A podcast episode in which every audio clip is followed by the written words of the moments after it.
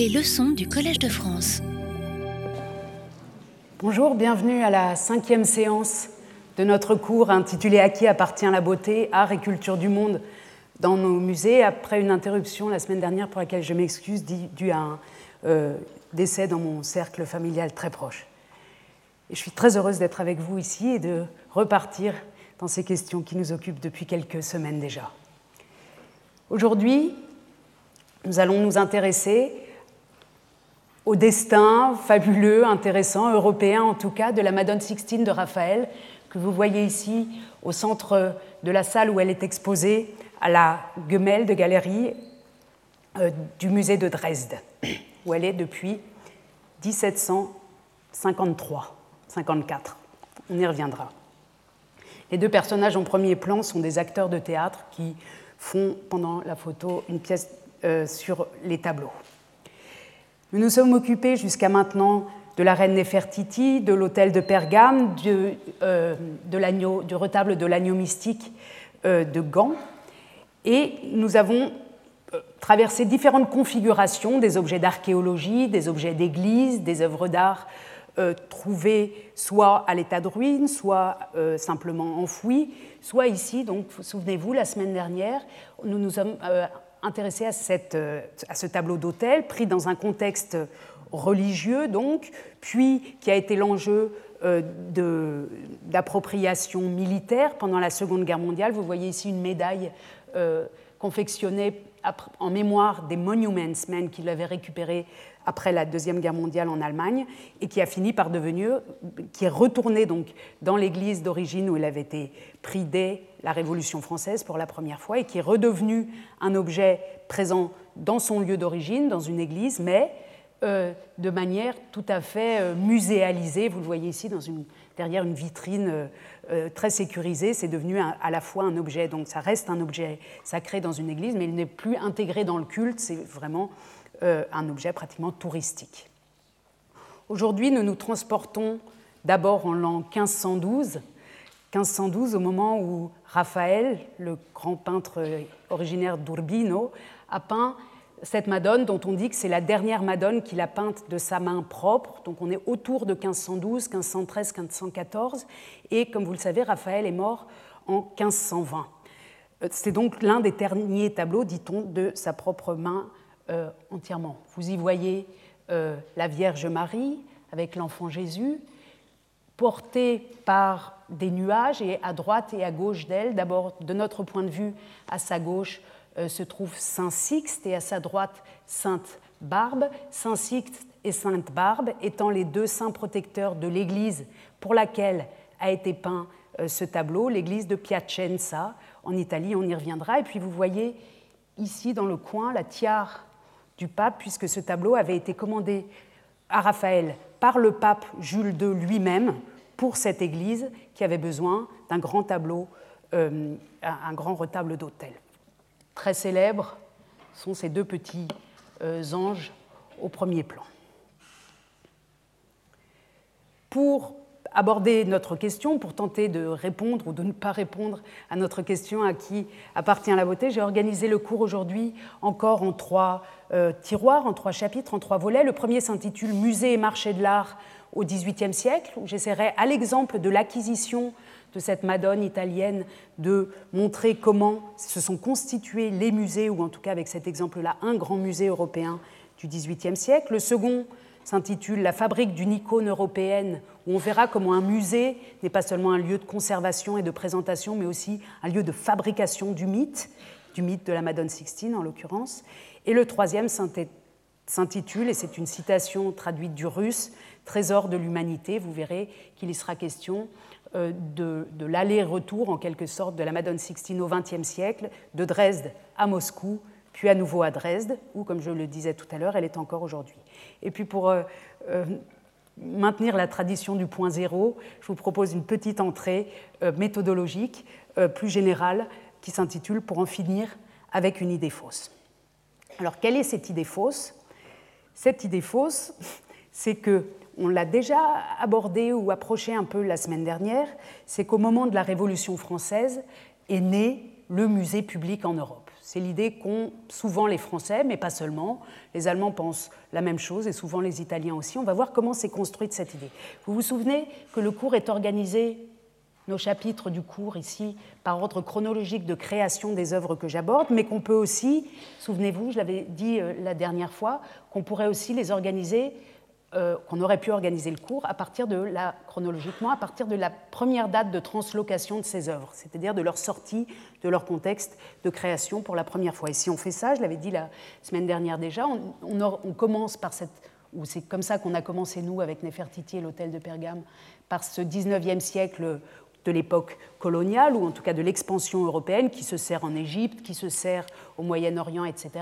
Puis nous avons évoqué la semaine dernière les saisies de la Révolution française qui considère qu'elle doit libérer le patrimoine européen et ramener tout ce patrimoine à Paris, la capitale de la liberté. Mais si on va encore plus en arrière, vous verrez, on arrive, et c'est ce qui va nous intéresser aujourd'hui, à cette période de constitution des grands musées européens, musées qui étaient aussi en partie des musées publics, ce qu'on ignore généralement, et c'est sur ce point rapide que je voudrais commencer. Si vous regardez le Larousse, par exemple, la grande encyclopédie Larousse de la fin du XIXe siècle, au chapitre à l'entrée musée, vous pouvez lire ici les musées où, ici, on, entend dire qu'il y avait autrefois déjà des galeries à Florence, à Rome, à Naples, etc. Mais ces galeries étaient encore propriété royale ou princière, et il faut arriver à l'époque de la Révolution, au décret du 27 juillet 1793, qui constitua au Louvre le Muséum de la République pour trouver le premier musée véritablement public, nous dit le Larousse.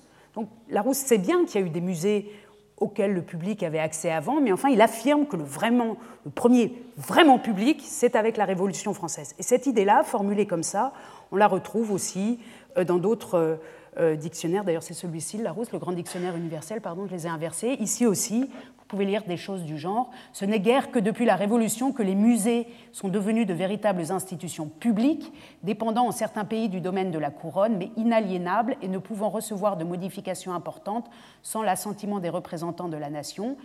C'est la France républicaine de 1789 qui, en cela, comme en tant d'autres choses, a eu l'honneur de donner l'exemple aux autres pays. Comme aujourd'hui nous nous préoccupons de l'achat de la Madone Sixtine par Dresde, c'est-à-dire à la fois par le roi, l'électeur de Saxe, qui était aussi roi de Pologne à l'époque, mais qui l'a mise dans un musée public, il fallait qu'on brise cette idée trop, républicaine euh, du musée. Et je voudrais vous rappeler simplement, certains d'entre vous le savent, comment la géographie des musées en Europe euh, se, se, présentait avant la Révolution française. Vous voyez à Florence, à Rome, à Naples, des musées publics. À Florence, ce sont les offices, l'un des plus grands. Alors quand on parle de musées publics, ça ne veut pas dire qu'ils sont propriétés de la nation, puisqu'il n'y a pas de nation-État en ce sens-là, mais c'est des musées accessibles au public. C'est ce que je veux dire là. Vous allez, je, vais, y revenir dans un instant. Mais les offices à Florence sont accessibles au public bien avant la Révolution française. À Rome, le musée Pio Clémentin est un musée que visitent tous les Anglais, les Allemands, les Européens qui font leur grand tour en Italie, également au XVIIIe siècle. À Naples, euh, le premier musée d'archéologie ouvre avec les fouilles de Pompéi, et il est également accessible au public. Donc pour le domaine italien, c'est un peu mieux connu peut-être en France, mais dans le domaine allemand également, vous avez à Munich, à Vienne, à Dresde, à Kassel, à Brunswick, euh, à Düsseldorf, j'ai oublié en haut, tout en haut, Schwerin, vous avez des galeries qui appartiennent aux différents souverains, mais que ces souverains, dans l'esprit des Lumières, dès les années 1750, 60, et puis alors vraiment de manière très affirmée dans les années 1779-80, ouvrent au public. Les seuls qui, avant la Révolution française, n'ont pas de musée ouvert au public, c'est en effet les Français, la France. Vraiment, et ça explique d'ailleurs l'énergie que mettra la Révolution française à créer un musée public. C'est pour rattraper en quelque sorte le retard en 1793. Je vous montre simplement quelques images pour que vous, voyez que je, ne rends pas n'importe quoi et qu'en effet, les musées, dès le début du XVIIIe siècle en Allemagne, commencent à se former. Vous voyez ici une maquette du château de Düsseldorf, par exemple, et on voit que les collections princières commencent à être installées dans des bâtiments spéciaux qui ont une entrée à elles. C'est-à-dire que quand on voulait voir au XVIIIe siècle, ce qu'a fait Montesquieu par exemple, euh, les collections euh, de l'électeur, enfin ici de, Düsseldorf, il pouvait entrer par une entrée séparée. Ce n'était pas intégré dans euh, l'étiquette des souverains. Donc ça, c'est la première, c'est le premier signal que les musées ou que des galeries commencent à s'ouvrir, en tout cas, à la ville et aux visiteurs. Ça, c'est un exemple très précoce. Le second exemple de galerie de ce type, le premier est de 1701 à Brunswick.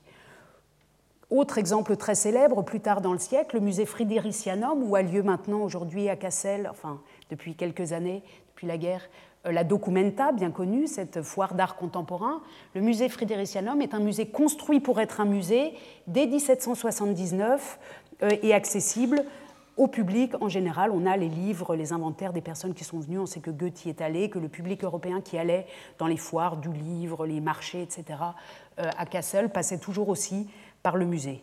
Autre exemple, à Dresde, et ce n'est pas l'exemple qui nous occupe, le nôtre c'est la, le la galerie de tableaux, mais un autre exemple, celui de 1785, la création du, ou bien le recyclage, le réinvestissement du, du, palais japonais de Dresde. Et là, on le voit assez mal à cause euh, de, du contraste, mais vous voyez ici écrit Muséum Usui Publico Patens, c'est-à-dire que 1785, sur le fronton, ce palais japonais affirme qu'il est un musée fait pour l'usage du public. Et c'était un musée euh, d'antiquité au XVIIIe siècle.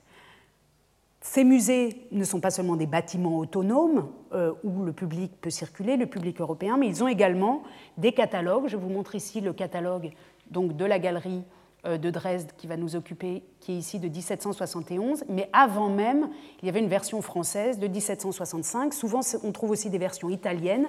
Ce sont des petits livres de format euh, le double d'un téléphone, vous voyez, enfin petit format euh, euh, pas cher. C'est fait pour les touristes. Ce ne sont pas des grandes publications prestigieuses euh, qui servent de, dons diplomatiques. Ce sont des petits catalogues qu'on achète quand on va au musée. Et ça aussi, c'est un indice. Il y a beaucoup d'éditions successives. Un indice de, bah, de l'utilité publique et de l'usage public de ces musées. Je vous montre la préface française, l'avant-propos de ce catalogue des tableaux de la galerie électorale de Dresde, donc celle où était notre Madone Sixtine à cette époque-là. Il y était depuis dix ans quand ce catalogue paraît, et on lit tout de suite, dès le début, le grand but de ces précieux assemblages de tableaux auxquels on attache le nom de galerie est moins de faire le pompeux étalage d'une magnificence respectable à certains égards que de l'ennoblir par des vues qui ont pour objet le bien public, bien public avec un grand B. Hein, c'est l'utilité publique, le bien public. Ces trésors servent autant à honorer et éterniser la mémoire des hommes qui se sont rendus illustres par leur génie et distingués par leur talent, qu'à conserver les monuments de l'art qui ornent l'esprit en formant le goût de la nation. Donc on voit un texte ici qu'on aurait pratiquement pu attendre sous la Révolution française, mais on est en 1765, donc bien avant, où le roi, l'électeur de Saxe, fait dire dans son catalogue de son musée, avec sa collection, tout ça c'est pour le bien public.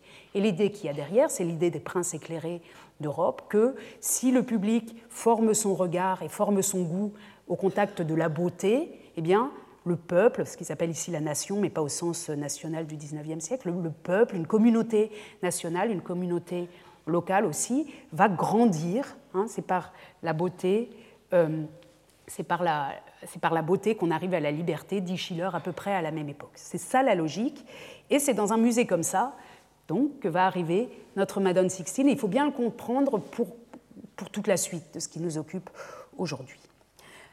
Alors le titre ici est un peu ambitieux, Musée et marché de l'art au XVIIIe siècle, c'est un sujet sur lequel on pourrait tenir plusieurs semaines. On va simplement regarder, nous, ensemble, comment a été acquis ce tableau, cet unique tableau, entre 1752 et 1753, ça a pris trois ans quand même, et voir dans quel type de collection il est intégré et comment une collection comme ça a pu se former. Cette collection, je l'ai évoquée à l'instant, c'est la collection de tableaux du prince électeur de Saxe, qui était aussi roi de Pologne euh, depuis quelques générations, et qui se trouve à partir euh, des années 1740 déjà, qui se trouve dans ce bâtiment-ci, qui est une ancienne écurie du complexe royal de Dresde. Vous reconnaissez Dresde, peut-être pour ceux qui, qui, seraient allés à Dresde déjà, à cette église reconstruite, la Frauenkirche, qui a été reconstruite après la réunification, qui pendant que l'Allemagne était divisée était un grand tas de cailloux qui étaient restés pour rappeler la mémoire de la guerre et, qui, et que les Dresdois ont voulu euh, reconstruire dans un grand effort financier où chacun s'est associé, chacun a donné euh, des dons pour reconstruire cette église, cette Frauenkirche. Et directement à proximité de la Frauenkirche, vous avez donc ce qu'on appelait à l'époque le Stallgebäude, les écuries du roi, qui, au milieu des années 1740, sont transformés en un musée. Je vous remonte là rapidement la situation pour que vous compreniez bien. Vous voyez donc ici les écuries, c'est-à-dire ce bâtiment-là. Ici, le Residenzschloss, c'est-à-dire le château, là où résident les lecteurs et, rois. Et ce qui nous intéresse, nous, c'est ce couloir qui lie l'un à l'autre. Vous voyez qu'on est lié ici, donc on n'est pas dans le château, on est vraiment dans une galerie séparée qui a une vue sur une place. L'entrée se fait ici, mais on est quand même à proximité euh, du château.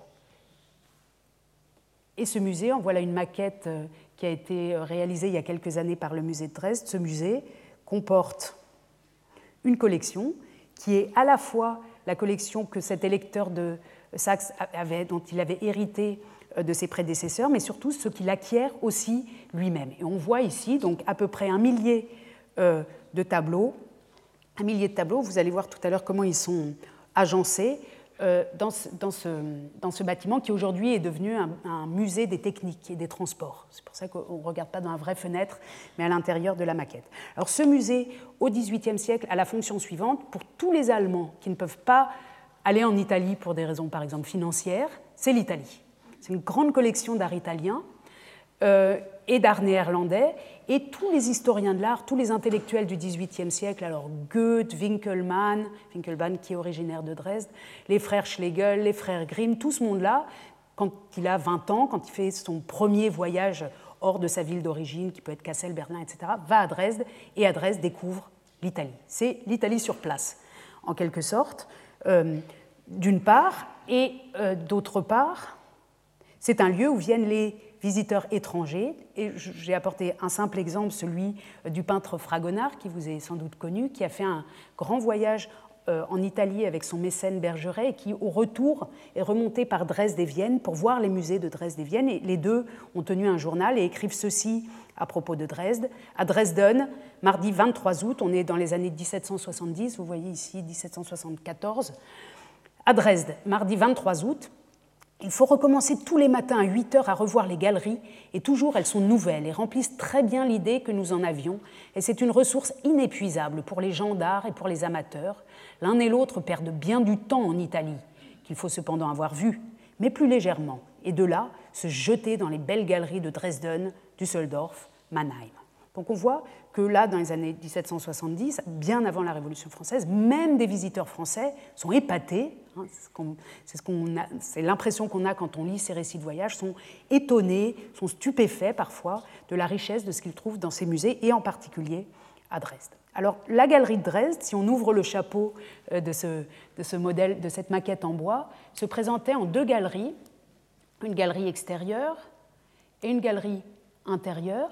La galerie extérieure étant réservée à la peinture euh, néerlandaise et flamande, la peinture du Nord en quelque sorte, et le sein des saints, la partie, le cœur du musée, était réservé à l'école italienne. Les tableaux, comme vous le voyez, sont... Alors ici, c'est une reconstruction scientifique réalisée par un collègue, Tristan Weddingen, qui a essayé de reconstruire euh, l'accrochage. On a peu de sources pour faire cela, mais vous voyez que c'était un accrochage vraiment touche-touche avec une certaine logique, mais qui n'est pas une logique chronologique ou une logique par école, euh, qui est plutôt une logique euh, visuelle.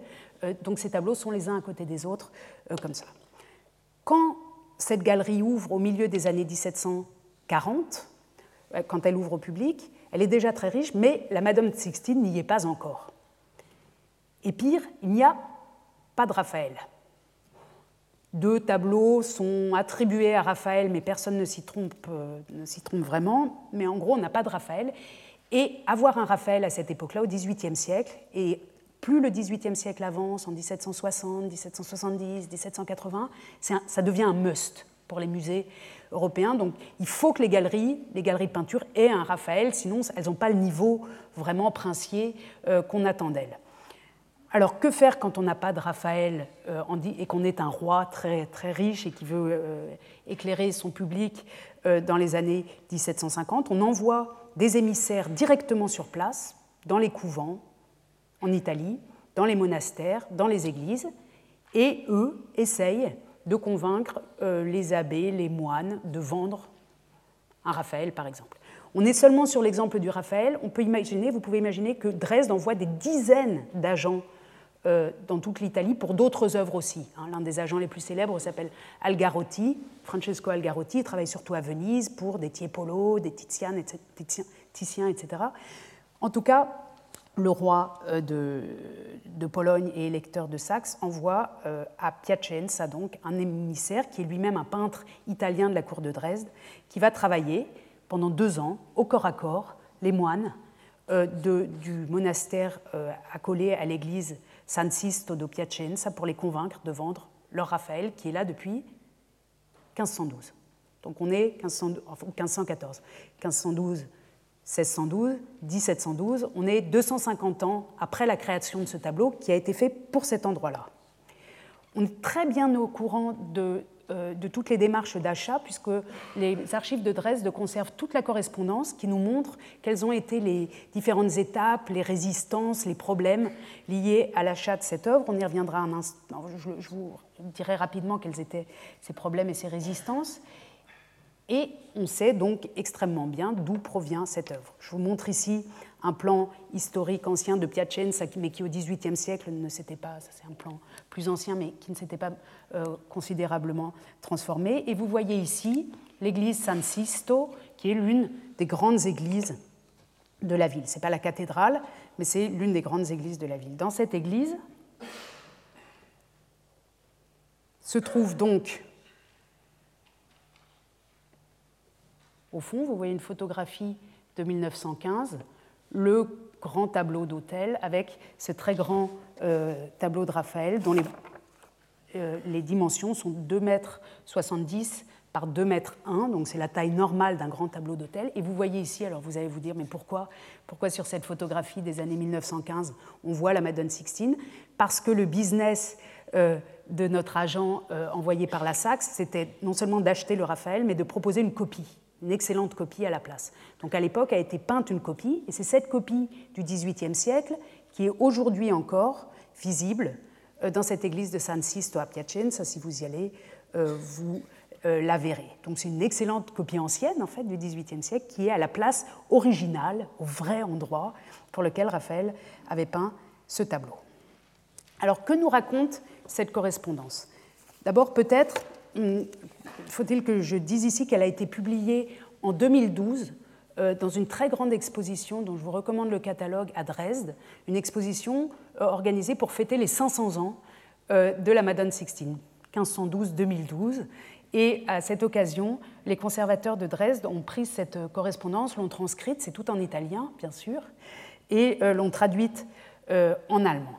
Donc, on sait que les démarches commencent en avril 1752 et ces démarches consistent donc de la part du ministre des Arts du roi, euh, du roi de Pologne électeur de Saxe, qui s'appelle Heinrich von Brühl. Ce ministre des Arts envoie un émissaire euh, à, à, San, Sisto, à l'église, et cet émissaire s'adresse à l'abbé du monastère, au patron en quelque sorte, et lui dit voilà, vous avez un tableau là qui intéresse quelqu'un de ma connaissance. Le nom du roi n'apparaît jamais, on ne sait pas pour qui va être euh, acheté ce tableau.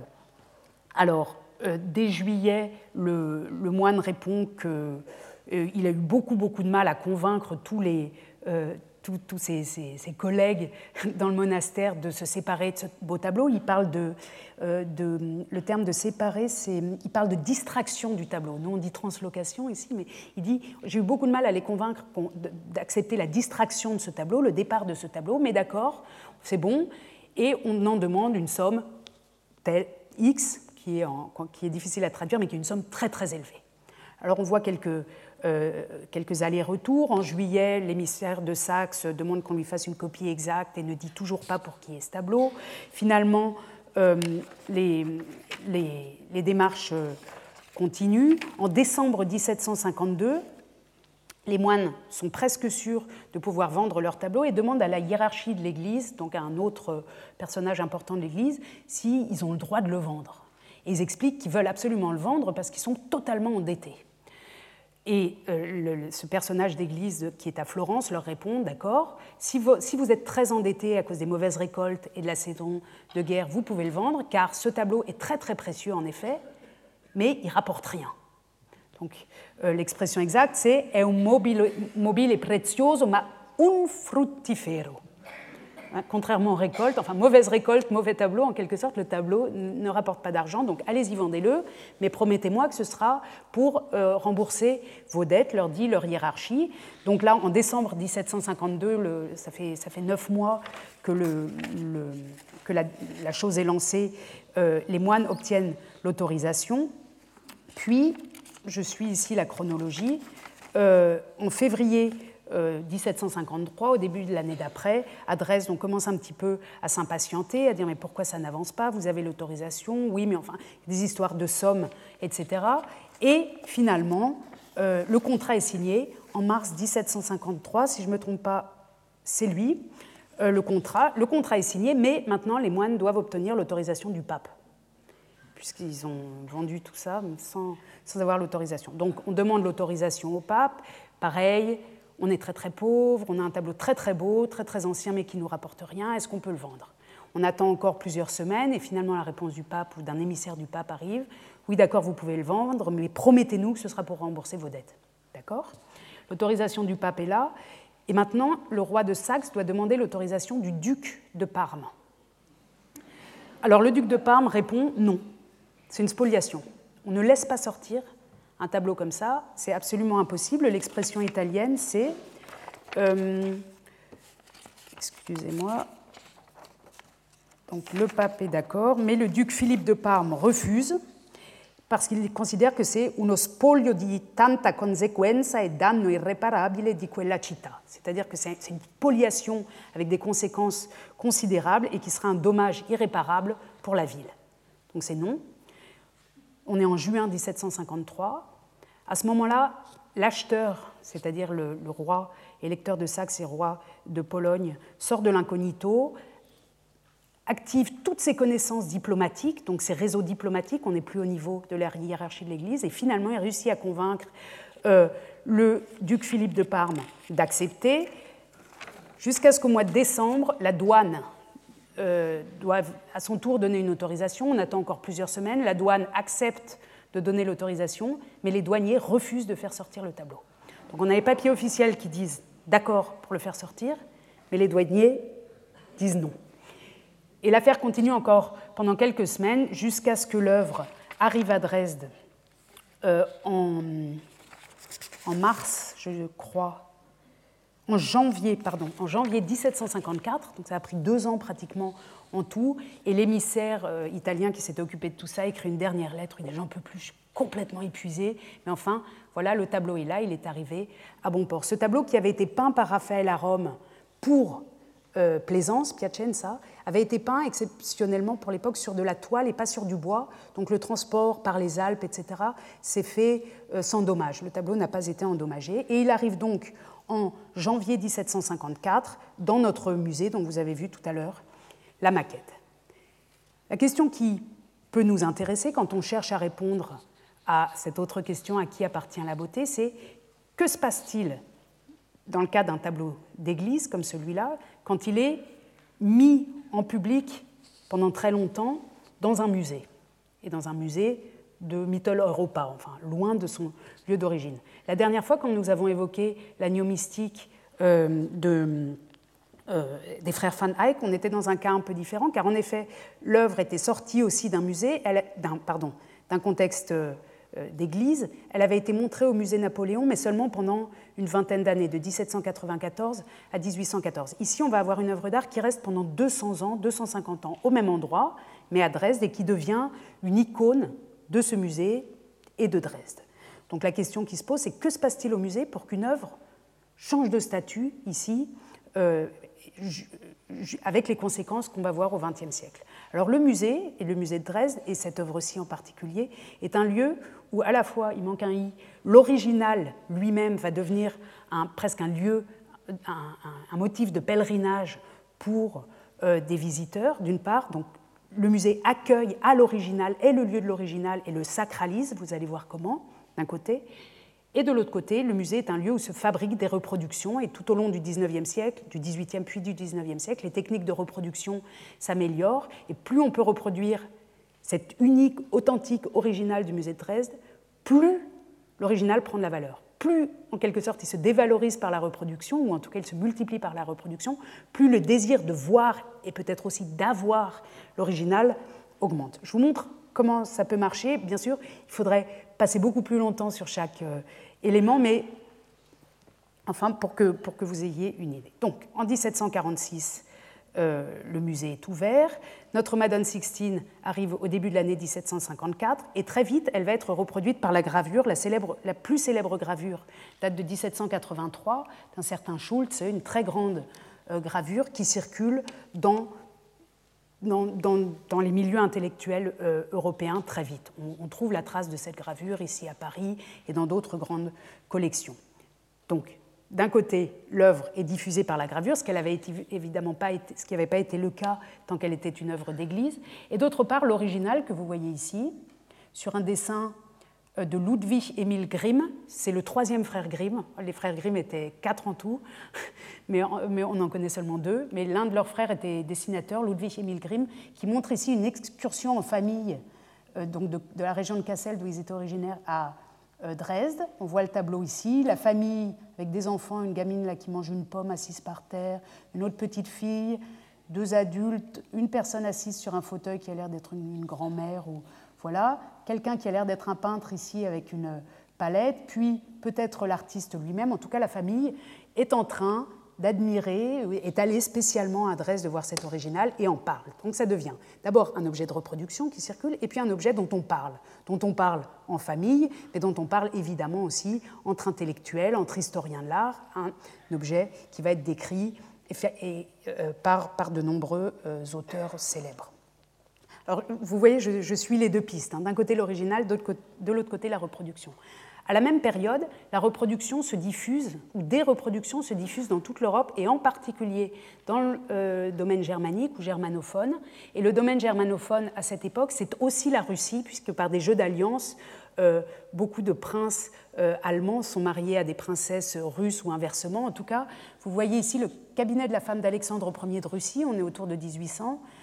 Elisabeth Alexeyevna, qui est en fait Louise de Bade, et dans son palais d'hiver à Saint-Pétersbourg, vers 1800 donc, elle a une grande copie de la Madone Sixtine, copies qui peuvent donc être des copies par, euh, technique, comme des gravures, mais aussi des copies de peintres euh, faites directement euh, devant l'original, puisque les musées étaient aussi faits pour les peintres et pour confectionner ce genre de copies. Je vous en montre quelques autres, c'est un petit choix rapide, on en trouve beaucoup, beaucoup. Dans d'autres intérieurs du début du 19e siècle, vous voyez parfois, alors ici on est chez la duchesse Nikolai dans le palais Anichkov à Saint-Pétersbourg également, dans les années 1820, un peu plus tard, vous voyez simplement le détail des anges. Dans d'autres, ici le cabinet de travail du roi Frédéric Guillaume II à Berlin, directement au-dessus de son bureau la Madone Sixtine, euh, dans une copie en couleur dont on connaît aussi très bien euh, l'histoire. Euh, ici, le salon vert dans les appartements du prince Guillaume et de la princesse Marianne à Berlin, pareil au XIXe siècle. Aussi, la partie supérieure du tableau, la Vierge et l'enfant. Enfin, en quelque sorte, dans les milieux aristocratiques de toute l'Europe, et en particulier de l'Europe du Nord, on trouve, des choses comme ça du côté de la Suède aussi, mais en Allemagne et en Russie, cette Madone Sixtine est omniprésente. Alors pourquoi cet engouement pour Raphaël? C'est quelque chose qui se passe à peu près autour de, 1800 précisément. Avant 1800, la star du musée, des musées ou du musée de Dresde, c'est le Corrège. C'est le tableau La Nuit du Corrège qui vraiment est le tableau pour lequel on va à Dresde. Et c'est seulement progressivement que Raphaël va monter euh, dans la hiérarchie en quelque sorte, appuyé par tout un discours sur euh, d'abord sur son, sur, sur, son, sur le côté divin du peintre lui-même. Vous savez qu'on l'appelle il divino, le divin, Raphaël, et par sa capacité, décrite par, les, par ses auteurs nombreux, à euh, saisir, euh, saisir euh, l'émotion du sacré pour dire les choses beaucoup trop vite. Donc Raphaël devient un héros du 19e siècle, un héros qui est un peu différent. Le, Raphaël des Français n'est pas tout à fait le même que le Raphaël des Anglais, que le Raphaël des Allemands. Alors vraiment, les Allemands, c'est leur Raphaël, en quelque sorte. Et il y a une littérature extrêmement nombreuse, y compris la première monographie que je vais vous montrer dans un instant, le premier livre consacré seulement scientifiquement par un historien de l'art à un peintre. Cette première monographie est consacrée euh, à Raphaël. Ici, je vous montre encore... Euh, pour vous prouver combien euh, ce tableau était diffusé, donc au-delà de son lieu de conservation qui était Dresde. Ici, le bureau de Wilhelm Grimm, Guillaume Grimm, l'un des deux frères Grimm, qui lui aussi, derrière, derrière lui, à son bureau, a la fameuse, la célèbre gravure que je vous montrais tout à l'heure. D'ailleurs, c'est intéressant de voir d'un côté Raphaël et de l'autre côté Dürer, qui au XIXe siècle marchent absolument ensemble. Il s'agit, vous savez qu'en Allemagne au XIXe siècle et en Allemagne en général, la religion euh, joue un rôle considérable entre les, protestants et les catholiques. Et euh, entre Dürer et Raphaël, on a une sorte de synthèse euh, de, de, la question de Dieu, là, qui joue un rôle très important pour l'identité allemande qui est en train de se former au XIXe siècle. Ce qui est un petit peu différent de ce qui se passe, par exemple, en France. On vient de parler donc de ces reproductions précoces de, la fin du XVIIIe et du début du XXe siècle, et on sait que la Madone Sixtine elle-même, au début, pardon, tac, vous la voyez ici au fond, donc dans cette galerie intérieure. Elle est présentée, mais elle est présentée avec les autres, en quelque sorte. Elle n'est pas dans une salle particulière, elle n'est pas mise sur un socle, on n'est pas obligé de passer dans une salle plus silencieuse pour la voir. Elle est avec toutes les autres, euh, dans cet accrochage euh, euh, très serré. Mais au milieu du XIXe siècle, sa notoriété grandissant, la notoriété de Raphaël grandissant, le fait que le nombre de tableaux de Raphaël dans des galeries princières soit assez restreint, finalement, il y en a quelques-uns à Paris, il y en a quelques-uns euh, euh, en Italie, bien sûr, il y en a quelques-uns en Allemagne, mais très peu, à Munich. En tout cas, la notoriété grandissant, on va la changer de place, mais plus tard, au milieu du XIXe siècle. Pour le moment, dans les années, euh, dans la première moitié du XIXe siècle, elle est là-bas dans cette dans cette galerie intérieure. Et euh, elle attire, alors c'est quand je disais tout à l'heure, on veut la voir, enfin on veut la voir avec ses yeux et on veut peut-être aussi la voir pour soi-même. Elle attire aussi bien sûr les appétits de Napoléon et de son ministre des Arts, Dominique Vivant de Nom. Je fais des petits bonds dans la chronologie, mais on est en gros dans les années 1800 plus moins. Donc on va jusqu'aux années. Tout ce que je vous raconte, c'est avant le déménagement où elle sera dans une autre salle, mais jusqu'aux années au milieu du 19e siècle. Dominique Vivant de Nom, que, comme vous le savez, accompagne euh, Napoléon dans sa, euh, campagne euh, contre la Prusse. Et ils s'arrêtent, les deux, enfin pas seulement, toute la grande armée s'arrête à Dresde en 1807, en Saxe donc. Et Dominique Vivant-Denon, qui vient de créer le Louvre, qui est son bébé en quelque sorte, et qui vient aussi déjà de dépouiller, ou qui est sur le point de dépouiller les galeries de Potsdam, Berlin, Kassel, Schwerin, Munich, Vienne, aimerait vraiment aussi pouvoir vider la galerie euh, de Dresde. Il écrit une lettre euh, à Napoléon, dont je vous montre quelques extraits. Donc il essaye de, motiver Napoléon pour prendre quelques tableaux à Dresde, alors que Napoléon veut être allié de la Saxe, comme vous le savez. Ce n'est pas comme la Prusse, la Prusse c'est l'ennemi de Napoléon, mais la Saxe va devenir allié de Napoléon. Et euh, Napoléon ne s'intéresse pas beaucoup aux arts, donc Dominique Vivant-Denon, qui lui est un vrai amateur d'art, argumente en termes d'argent. Il lui dit ça rapporte, ça rapporterait si on avait ça. Tel petit que fût le nombre des objets qu'exigerait votre majesté, il serait toujours d'un grand prix. Un seul tableau de Raphaël de la collection de Dresde a été payé par le roi Auguste 9000 louis. C'est en effet cette Madone Sixtine. Ce n'est point une dépouille que je propose à votre majesté en lui demandant d'exiger quatre ou six tableaux d'une collection qui en renferme 2000, dont 200 sont capitaux et qui contient des tas d'or, de diamants et de perles. Donc ce n'est pas une dépouille, ce n'est pas mon enthousiasme qui vous parle, sire, mais la conscience de mon devoir. Donc on voit un effort considérable de Dominique Vivant-Denon, qui est déjà une personne de 60 ans, qui fait l'effort de suivre la Grande Armée dans la boue, là, enfin à l'hiver 1806-1807. Il veut vraiment aller euh, voir en Allemagne ce qui peut être ramené à Paris et augmenter les collections euh, du musée Napoléon, du Louvre. Et il tente euh, donc d'obtenir cette Madone Sixtine, entre autres. Malheureusement, la lettre qu'il adresse... Malheureusement, ou heureusement, la lettre qui l'adresse euh, à Napoléon, Napoléon la lit à un moment où Talleyrand euh, est dans la pièce. Et on sait euh, par les mémoires de Talleyrand, le voici, ce qui s'est passé au moment où Napoléon lit cette lettre de Denon. C'est amusant, hein, quand on est historien, on peut croiser les sources comme ça et on peut reconstituer des dialogues. Donc Talleyrand explique que Napoléon était en train de lire la lettre de, de Denon au moment où, il arrive, et Napoléon lui demande son avis. Talleyrand répond à Napoléon Si votre Majesté fait enlever quelques-uns des tableaux de Dresde, elle fera plus que le roi de Saxe ne s'est jamais permis de faire, car il ne se croit pas le pouvoir d'en faire placer aucun dans son palais personnel. Il ne les prend pas chez lui, même si ça lui appartient. Il respecte la galerie comme une propriété nationale, C'est un terme bien français projeté sur un cas allemand, mais qui nous explique bien ce caractère de publicité. Oui, dit Napoléon, c'est un excellent homme. Il ne faut pas lui faire de la peine. Je vais, je vais donner l'ordre de ne toucher à rien, nous verrons plus tard. Et plus tard, il ne s'est rien passé. ce tableau et la galerie de Dresde en général sont, comptent parmi les musées euh, épargnés euh, par euh, les appétits napoléoniens autour de 1807. Donc ce tableau reste dans cette galerie. Comme je vous le disais tout à l'heure, il fait l'objet non seulement d'une dévotion populaire par les gravures, par les familles qui y vont, etc., mais aussi d'une dévotion scientifique. Cette fameuse monographie de Johann David Passavant des années la fin des années 30 est le premier texte scientifique, enfin la première monographie, la première, le premier catalogue raisonné en fait d'une œuvre d'un peintre. Il n'y a jamais eu ça avant. Avant, on avait des biographies, mais là, c'est un catalogue raisonné avec euh, la liste de toutes les œuvres, etc.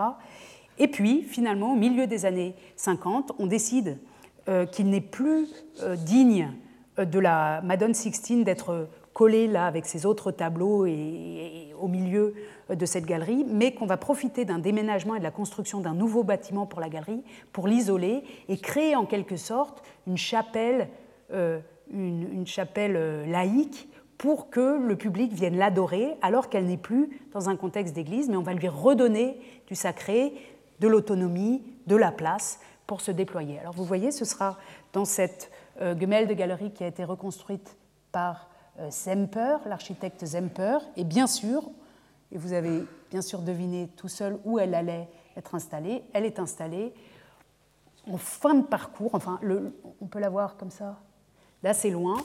On aurait pu aussi l'imaginer ici, d'ailleurs, pardon. En tout cas, elle porte le, la lettre A, et c'est ici, donc, dans cet axe de vue, dans une pièce réservée euh, à son déploiement, en quelque sorte, qu'elle va être installée au milieu des années 50. On fait fabriquer pour elle un très grand cadre. Vous vous, souvenez peut-être que sur euh, l'image précédente, on la voyait avec un cadre tout fin, puisque tous ces cadres étaient au touche-touche. Ici, elle récupère donc un, cadre du 19e siècle qui comporte des inscriptions et une décoration qui la met extrêmement en valeur. Vous la voyez ici sur une photo historique du 19e siècle. Et le public peut venir, donc elle est à la fois un peu surélevée, mais, donc pour créer une certaine distance, alors qu'avant elle était euh, à peu près au niveau du sol. En tout cas, sur l'un des dessins de Frère Grimm, on la voit euh, au niveau du sol. Ici, elle est un peu surélevée. Et le public, ici, c'est une photo euh, des années 1935. Donc, elle va rester comme ça jusqu'au XXe siècle, dans un endroit fait pour la dévotion. On a même des textes de visiteurs, et notamment de Tolstoï, qui expliquent qu'il est gêné quand il pénètre dans cette salle parce qu'il dit On attend de moi. On attend de moi de la dévotion. On attend de moi, le musée attend de moi que je me mette à genoux, et moi je veux me mettre à genoux où je veux, et pas euh, forcément ici. Néanmoins, euh, cette œuvre continue donc d'attirer considérablement le public et toujours aussi, euh, j'ai évoqué Tolstoï, on pourrait évoquer Dostoïevski et d'autres, elle attire aussi beaucoup le public russe, les intellectuels russes. C'est dû au fait non seulement qu'il y a des liens diplomatiques et politiques et, économiques anciens entre la Saxe et la Russie, mais aussi à cette longue histoire déjà de la réception euh, par l'aristocratie russe.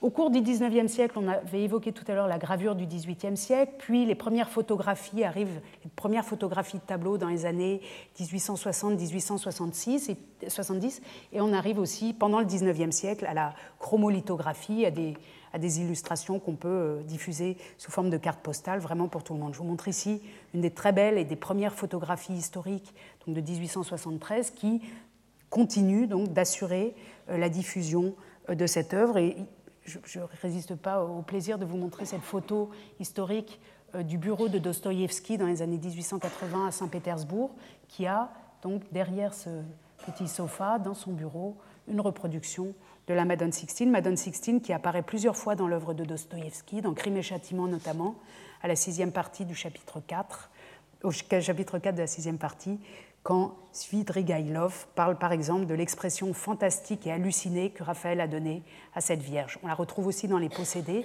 Donc, elle passe aussi euh, dans la littérature, pas seulement russe, mais je, je, tiens à insister un peu sur cette réception russe qui explique ce qui se passe ensuite au XXe siècle et que j'ai déjà un petit peu évoqué dans notre première séance. Donc, L'original attire de plus en plus de public, est sacralisé dans le musée. Parallèlement, la reproduction euh, permet que chacun peut avoir son Raphaël euh, au-dessus de son bureau ou euh, derrière son, canapé à la maison. Et pour lutter contre ça, est, mise en œuvre, pour lutter donc contre ce que, certains considèrent comme une, dévalorisation de l'original peint et du geste peint, une initiative est lancée à Berlin dans les années 1860, c'est, et elle explique dans ce catalogue euh, que c'est pour lutter contre la photographie et pour les, effets néfastes de la photographie, et créer une salle entière qui s'appelle le Raphaël Saal, que vous pouvez voir aujourd'hui encore euh, à Potsdam, qui est une salle muséale très belle euh, dans l'orangerie du château de Potsdam, qui est remplie de copies de Raphaël. Donc l'idée c'est alors évidemment, ce ne sont pas les originaux de Raphaël, puisque ceux-là, euh, ils sont dans certains musées au XIXe siècle et ça reste inamovible, mais ce ne sont pas des photographies non plus, ce sont des copies taille nature. Si vous y allez, vous serez étonné euh, de vous retrouver en quelque sorte avec tous les, les, plus grands tableaux de Raphaël réunis euh, dans une salle comme ça. Donc, le musée vient de fabriquer au XIXe siècle, en quelque sorte, ou pendant le long XIXe siècle, à Dresde, quelque chose qu'on peut qualifier d'icône européenne, partagée à la fois euh, par les Italiens qui continuent de considérer que Raphaël est leur Raphaël, par les euh, Allemands qui l'ont euh, physiquement, enfin dans leur collection, par les Russes qui fantasment littérairement sur ce tableau, par les Français, les visiteurs, etc. Voilà. On pourrait écrire vraiment une histoire européenne de ce mythe qui se fait en, en connexion avec la présence du tableau sacralisé dans le musée. Vous allez entendre du russe. Même si vous ne comprenez pas, vous verrez qu'il s'agit de la Madone Sixtine, ici. On regarde une émission de télévision, enfin le journal télévisé, en 2012, au moment où a été ouverte cette fameuse exposition que j'évoquais tout à l'heure, 500 ans de Madone Sixtine. Donc l'exposition ouvre à Dresde et bien sûr, tout de suite, le journal télévisé russe est sur place. Дрезденская галерея сегодня вспоминают события 60-летней давности, без которых знаменитой коллекции этого музея могло бы не быть вообще. После уникальной реставрации из СССР вернулись сотни картин, в том числе полотна Рубенса, Рафаэля, Тициана. В годы войны нацисты прятали их в сырых шахтах и этим фактически уничтожили. Советские реставраторы совершили тогда чудо. Иван Благой побывал в одном из бывших хранилищ и узнал, как спасали шедевры.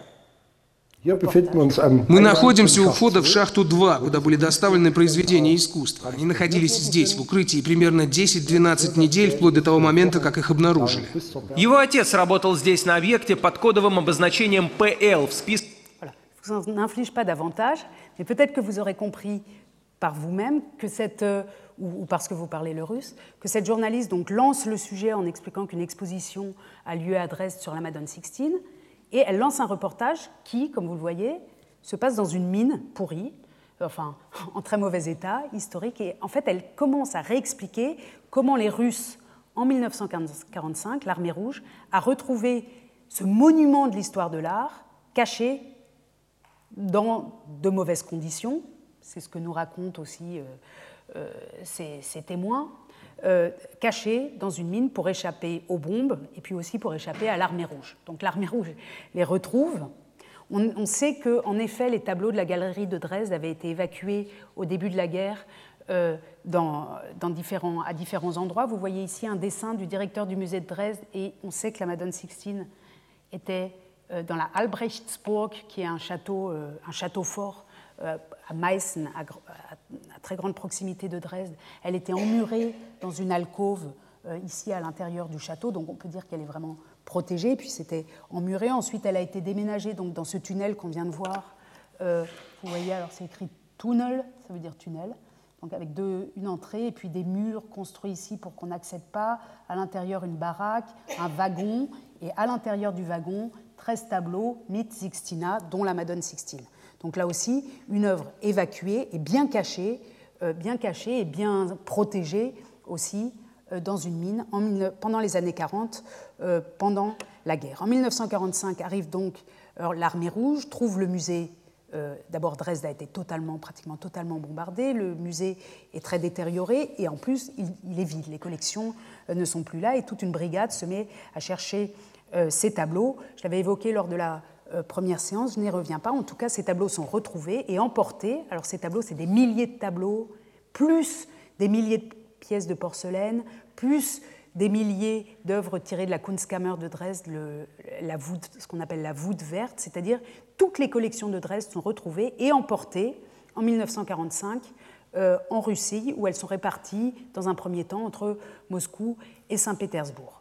Dresde n'a plus de tableaux, rien. Berlin non plus, une partie des collections de Berlin, on avait évoqué déjà l'hôtel de Pergame, est aussi euh, emportée en Russie. Et puis une autre partie des tableaux qui avaient été mis en sécurité sont pris par les Américains et euh, centralisés par les Américains dans ce qu'on appelle des collecting points, donc des points de collecte qui sont dans le cas de Berlin, donc les collections de Berlin sont en Allemagne de l'Ouest, à Wiesbaden, ou dans des lieux comme ça très éloignés. Ce qui veut dire que pour les musées de Dresde et de Berlin, entre 1945 et 1955, les œuvres sont devenues invisibles. On ne voit plus ces œuvres. Les unes sont du côté des Américains, les autres euh, sont du côté des Russes, et ces musées-là euh, n'ont plus rien jusqu'à ce que l'Union soviétique, la première, en 1955, annonce qu'elle va restituer à la DDR, à la RDA, c'est-à-dire à la République sœur, à la petite sœur RDA, qu'elle va restituer les trésors de Berlin et de Dresde. L'URSS le fait avant les Américains, ou elle l'annonce avant les Américains. Vous voyez ici euh, la Pravda, euh, la, page de la Pravda qui annonce donc en 1955 euh, que le, ministère, donc le, Conseil des ministres de l'Union soviétique va rendre environ 750 tableaux à Dresde. Et puis on a une autre, il y a quelques annonces comme ça. ensuite, on, apprend que Berlin va aussi récupérer des tableaux, etc. Et on apprend aussi dans cet article qu'avant de restituer ces tableaux, la Russie va faire une grande exposition au musée Pouchkine des œuvres venues euh, de Dresde et de Berlin. C'est-à-dire qu'elles ont été cachées ou elles sont restées dans des dépôts de 45 à 55 et pour la première fois on revoit ces œuvres, d'abord à Moscou euh, en, 1955. Vous voyez ici euh, la scénographie de l'exposition au musée Pouchkine à Moscou, donc l'exposition des œuvres qui vont être restituées dans les mois qui viennent, mais qu'on peut pour la première fois voir et revoir après la guerre. Ici, le public qui attend l'ouverture de l'exposition dans le grand escalier du musée Pouchkine, que peut-être certains d'entre vous ont déjà visité, un musée très intéressant. Et puis, la Madone Sixtine, vraiment, alors à nouveau, mise en scène euh, avec ce cordon qui permet de se tenir à distance, quelques marches qui la mettent en hauteur. Donc elle n'a pas son cadre d'origine, celui qu'on avait vu euh, à Dresde, mais enfin elle est sacralisée ici. Sacralisée, pas seulement, ou peut-être pas du tout, ou peut-être quand même, et c'est ça qui est intéressant dans la polysémie des œuvres d'art, comme une œuvre d'église, mais aussi comme une œuvre de paix ou comme un objet d'art que l'Union soviétique va restituer dans un geste d'amitié, et vous allez voir qu'il y a une propagande considérable autour de tout ça, dans un geste d'amitié à la RDA.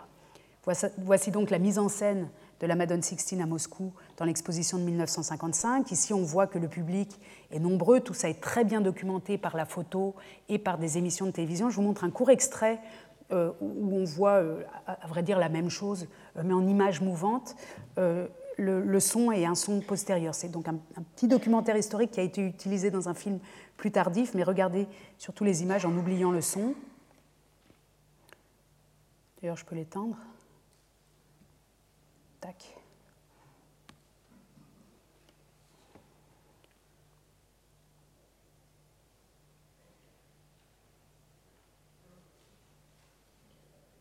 Voilà donc.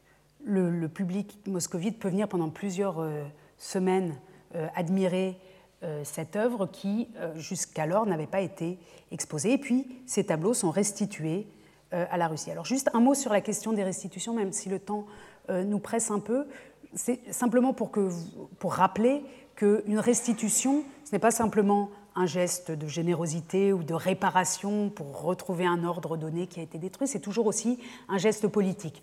Un des très grands exemples de restitution, c'est la restitution par l'Autriche, dont vous voyez les drapeaux ici, en 1815, des chevaux de Saint-Marc à la République de Venise, donc de la cathédrale de Saint-Marc. Vous savez que Napoléon, enfin la France, euh, s'était saisi des chevaux de Saint-Marc et les avait emportés à Paris en 1797. Puis la République de Venise devient autrichienne, et quand les Autrichiens restituent les. Enfin, quand la France, en quelque sorte, restitue les chevaux de Saint-Marc à Venise, c'est un acte autrichien. est mise en scène comme un acte autrichien. Donc les drapeaux, vous voyez ici les chevaux, pardon, ici des militaires, je ne sais pas ce que je voulais vous montrer là. En tout cas, ce qui est important ici, c'est la symbolique des drapeaux qu'on trouve aussi dans les textes. Vous voyez ici le programme de la célébration du retour des euh, chevaux euh, de Corinthe sur l'église de San Marco et on voit ici que tel jour, etc., euh, l'augustissime souverain, notre souverain augustissime, et c'est bien le souverain autrichien, pour prouver sa paterna affezione, c'est-à-dire son amour paternel, le souverain autrichien nous rend à nous, Vénitiens, cette œuvre d'art. Donc c'est pour, enfin une restitution, c'est aussi pour se rendre aimable, pour euh, être aimé en quelque sorte de la part de celui qui restitue. Et on voit par exemple ici dans ce texte que euh, ici, euh, par exemple, que certes, des, larmes de douleur ont coulé quand on se souvient, ou coulent encore quand on se souvient de leur rapimento, de quand elles ont été volées, mais que maintenant on se rappelle la générosité de notre munificient souverain et libérateur, c'est-à-dire euh, le roi d'Autriche, etc. Donc une restitution comme ça, c'est pour, c'est un acte aussi pour euh, neutraliser les animosités peut-être euh, d'un pays qui a été pris en main par un autre, en quelque sorte. Enfin, quand l'Union soviétique rend à la RDA ces tableaux, il s'agit évidemment, et là aussi on voit encore l'allégorie de l'Autriche, le, drapeau autrichien, c'est l'Autriche qui rapporte tout ça là-bas à Venise, et le soleil se lève et la vie va pouvoir euh, recommencer. Les Américains font exactement la même chose, hein, d'ailleurs. En 1945, quand ils rapportent les œuvres d'art florentines euh, qui avaient été cachées et puis mises, euh, sur lesquelles les Allemands avaient mis la main, mis la main on voit bien qu'ils les rendent, mais qu'on a le drapeau américain, les voitures américaines, les GI, et c'est un acte des Américains qui libèrent l'Italie, qui restitue. Et les Russes font exactement la même chose. Vous voyez ici un camion, on ne peut pas lire l'inscription, mais les camions qui arrivent à Dresde portent des inscriptions. L'URSS rend à son ami la RDA, en geste d'amitié et de paix, les tableaux euh, qu'elle avait pris quelques années plus tôt. On trouve toute une iconographie donc, euh, de cette restitution, ici à nouveau par des soldats euh, soviétiques qui rapportent la Madone Sixtine. Ça, c'est un tableau des années 80, c'est une iconographie qui perdure. Et puis, un très grand nombre de manifestations officielles euh, à Dresde et à Berlin pour signer le retour. Donc ici, c'est la signature de l'acte de restitution euh, avec toujours sous des grands panneaux. Euh, on est dans les années, donc dans la deuxième moitié des années, on est après 55 en plusieurs étapes. trésor de la culture du monde sauvé par l'Union soviétique. Donc l'Union soviétique se présente comme le sauveur, elle a sauvé tout ça, elle l'a récupéré dans des mines de sel où c'était mal entreposé, elle l'a pris pendant euh, dix ans certes, mais elle restitue cela et elle a sauvé la culture mondiale. Schätze der Weltkultur gerettet. Ce qui est important, c'est le gerettet, sauver. Alors on en trouve, là c'est l'acte, par exemple, qui nous rappelle que 703 tableaux ont été euh, rendus, puis 477, et qu'en tout ça fait 1300 tableaux, et qu'ils ont été très très bien restaurés avant d'être rendus, etc. Euh, vous voyez d'autres manifestations, des colloques, des discours ici sous euh, les mots der Menschheit bewahrt, ça veut dire sauver pour l'humanité, ou bien ici encore avec alors, une Nefertiti blanche comme ça. Alors Nefertiti était du côté des Américains à l'époque. Bon, il faudrait creuser un peu le, la raison pour laquelle elle se trouve ici, mais en tout cas, on voit qu'ici, la Union, l'Union soviétique rend euh, ces tableaux comme garantie de la paix. Et toute cette euh, euh, dynamique, ici encore, pardon, encore une exposition des tableaux à Berlin, Schätze der Weltkultur von der Sowjetunion gerettet, donc à nouveau les trésors de, sauvés, de l'humanité sauvée, c'est ça qu'il faut dire, les trésors de l'humanité sauvés par l'Union soviétique, grande exposition ici à Berlin-Est, avant, la, construction du mur, donc ce n'est pas vraiment Berlin-Est, mais en tout cas sur l'île des musées. Des catalogues sont publiés. Le film qu'on avait vu lors de la première séance est aussi euh, tourné à cette occasion. L'intérieur des musées euh, est plein d'explications. Alors vous voyez notre Madone Sixtine ici qui explique que, tout, que le retour de ces tableaux à Dresde est euh, un geste dans la lutte pour la paix, par exemple. Ou ici aussi, vous, êtes un visiteur des années 50, vous allez voir des bronzes dans le Gewölbe, dans la Kunstkammer de Dresde, et vous voyez ici euh, que ce sont les œuvres restituées par l'Union soviétique. Et puis, c'est vraiment encore en plus gravé dans la pierre. Et, donc, à l'entrée du musée, on peut lire euh, qu'on remercie infiniment l'Union soviétique d'avoir rendu, d'avoir sauvé ces trésors et de les avoir rendus sous le, signe ou pour, en signe de l'humanisme socialiste. Et bien sûr, on remercie beaucoup. Tous les peuples, pour tous les temps, remercient l'Union soviétique. Alors, à qui appartient la Madone Sixtine de Raphaël? Est-ce qu'elle appartient à l'église San Sisto de Plaisance, où certains la réclament encore, en tout cas sur Internet, parfois, mais pas, pas aussi fort que dans d'autres régions du monde? Les Italiens ont euh, une sorte de. Ils semblent avoir. Euh, d'être plus détendus peut-être, ou pas encore tendus sur, sur leur patrimoine. En tout cas, on ne trouve pas beaucoup de manifestations de réclamation de la Madone Sixtine, mais cette photo amusante prise donc euh, sur le, à l'extérieur de l'église montre voilà, l'Italie euh, qui s'identifie peut-être euh, à son tableau de Raphaël. Est-ce qu'elle appartient à la Russie qui, depuis le XIXe siècle, investit beaucoup par sa littérature, par ses visiteurs, euh, dans cette Madone hallucinée ou extraterrestre, qui montre une humanité très forte. Vous voyez ici un tableau des années 60 qui montre Lénine à Dresde, devant la Madone Sixtine. Il semble que Lénine ne soit jamais allé à Dresde, mais en tout cas, un peintre russe imagine euh, cette scène, ou est-ce qu'elle appartient à Dresde, à l'Allemagne, aux Staatliche Kunstsammlung, donc aux collections d'État euh, de Dresde qui euh, ont l'original et qui d'ailleurs en font un grand marketing. Enfin, d'abord, ils le conservent très bien, ils en prennent beaucoup soin, mais c'est aussi une affaire de marketing. Est-ce que cette œuvre appartient à l'un d'entre eux ou est-ce qu'elle n'est pas plutôt, alors vraiment à l'évidence, un, objet du patrimoine collectif européen? Je pense que chacun peut répondre pour soi-même euh, à cette question. Et nous nous retrouverons la semaine prochaine avec des bronzes faits par un jésuite italien pour le palais d'été euh, de Pékin, aussi au milieu du XVIIIe siècle, et qui vont occuper beaucoup tout le monde jusqu'à notre époque.